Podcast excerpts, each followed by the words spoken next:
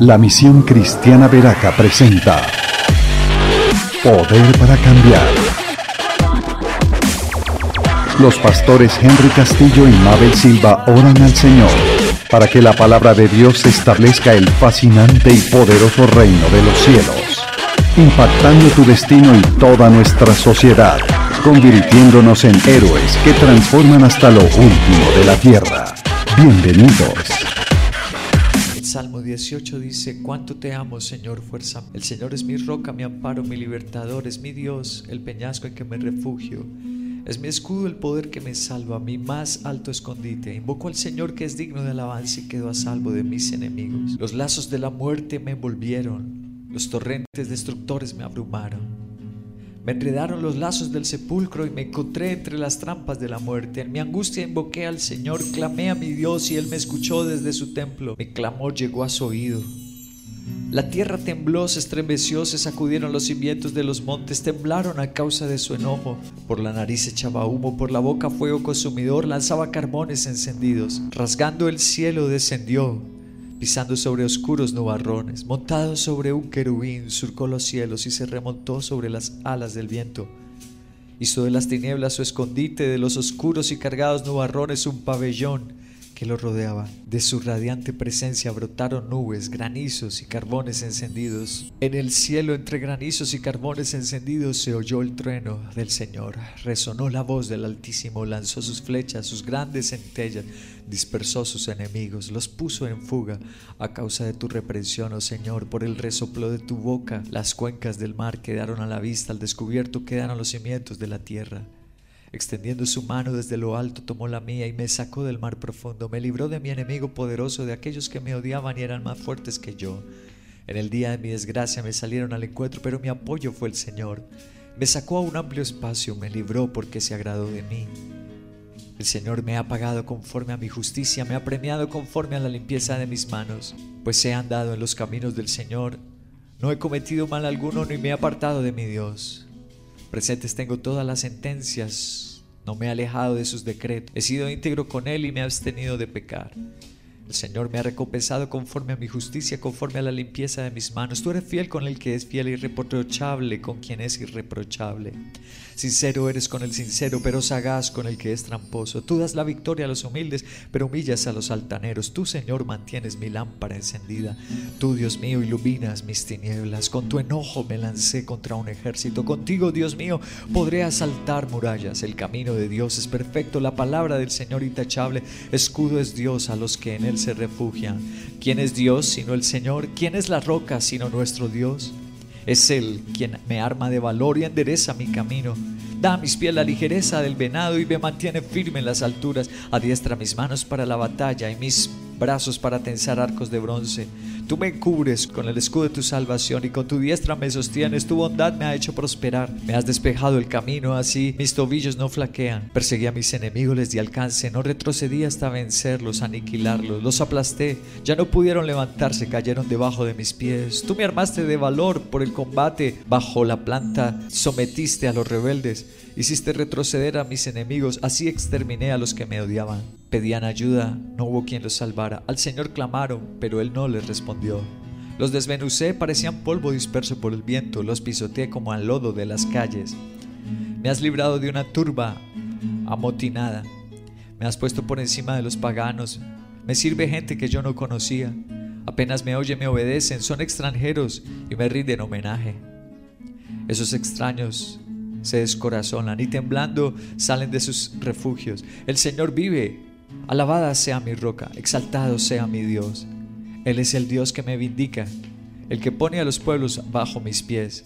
Tú me libras del furor de mis enemigos, me exaltas por encima de mis adversarios, me salvas de los hombres violentos. Por eso, Señor, te alabo entre las naciones y canto salmos a tu nombre. El Señor da grandes victorias a su rey. Y su ungido y a su descendencia le muestra por siempre su gran amor. Qué salmo, uno de mis preferidos menciona este salmo que el Señor es mi castillo. A los que corremos a su templo, me oyó desde su santo templo. He puesto por título el Salmo 18, alabar tu camino iluminará. Porque en todos estos riesgos, hasta de muertes, en peligros, lo que elige, según dice el versículo 46, El Señor vive, alabada sea mi roca, exaltado sea Dios mi Salvador. Lo que elige es alabar. Alabar. El versículo 49 dice, por eso te alabo entre las naciones y canto salmos a tu nombre. Lo que elige es alabar. ¿Y qué le concede nuestro Dios? Dice el versículo 28. Tú, Señor, mantienes mi lámpara encendida. Esta es la razón y el efecto que tiene. Cuando alabamos a Dios, Dios enciende una lámpara. Dios la mantiene encendida y se la mantuvo a su siervo. La palabra lámpara en el hebreo es neir.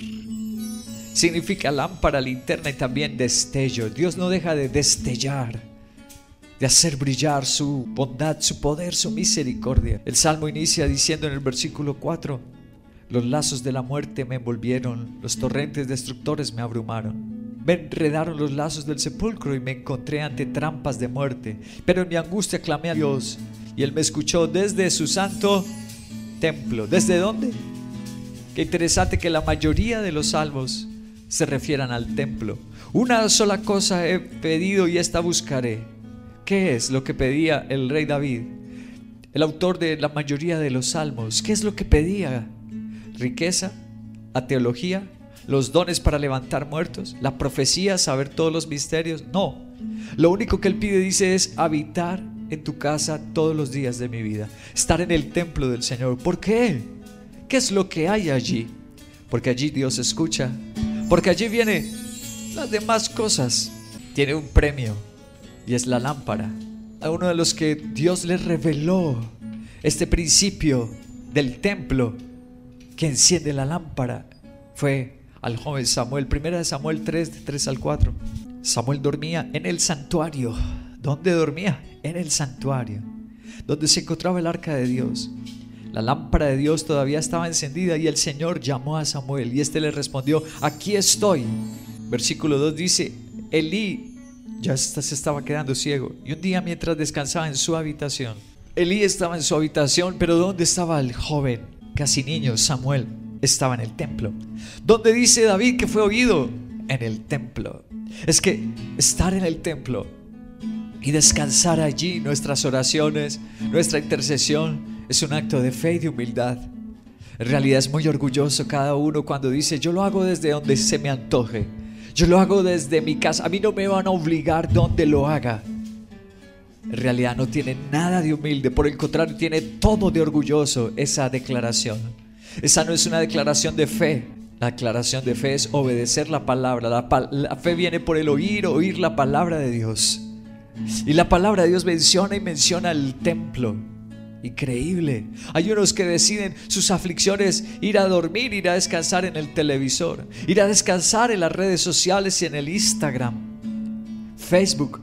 Pero dice que hay un secreto cuando yo estoy afligido y corro es para el templo. Voy a adorar. Me uno a esta bendita intercesión, a la alabanza. Entonces dice que Dios le habló porque la lámpara se la mantenía encendida, dice a Samuel.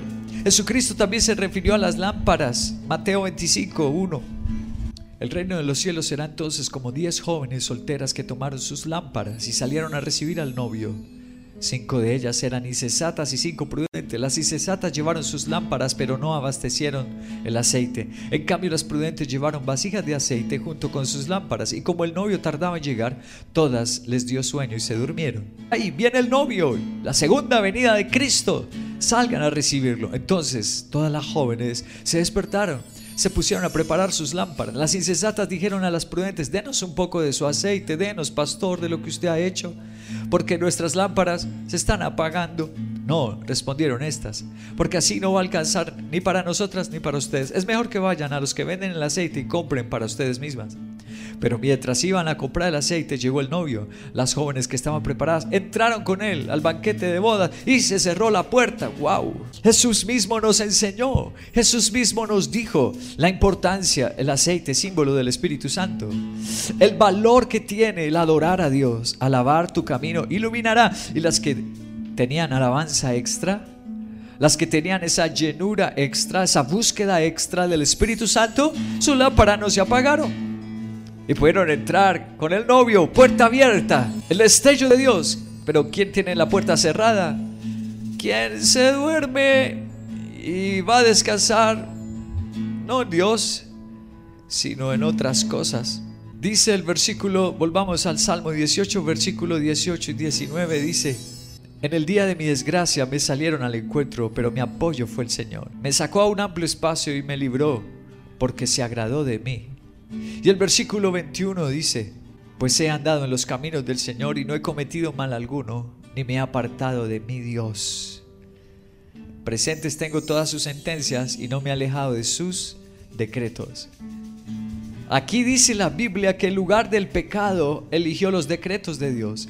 Eligió apoyarse en las promesas de Dios y Dios encendió su lámpara. Ahora, hay gente que lo persigue a uno y usa a Dios mismo. Dice el versículo 40, hiciste retroceder a mis enemigos, así exterminé a los que me odian. Pedían ayuda, no hubo quien los salvara. Al Señor clamara, pero no le respondió. ¿Por qué no le respondió a ellos?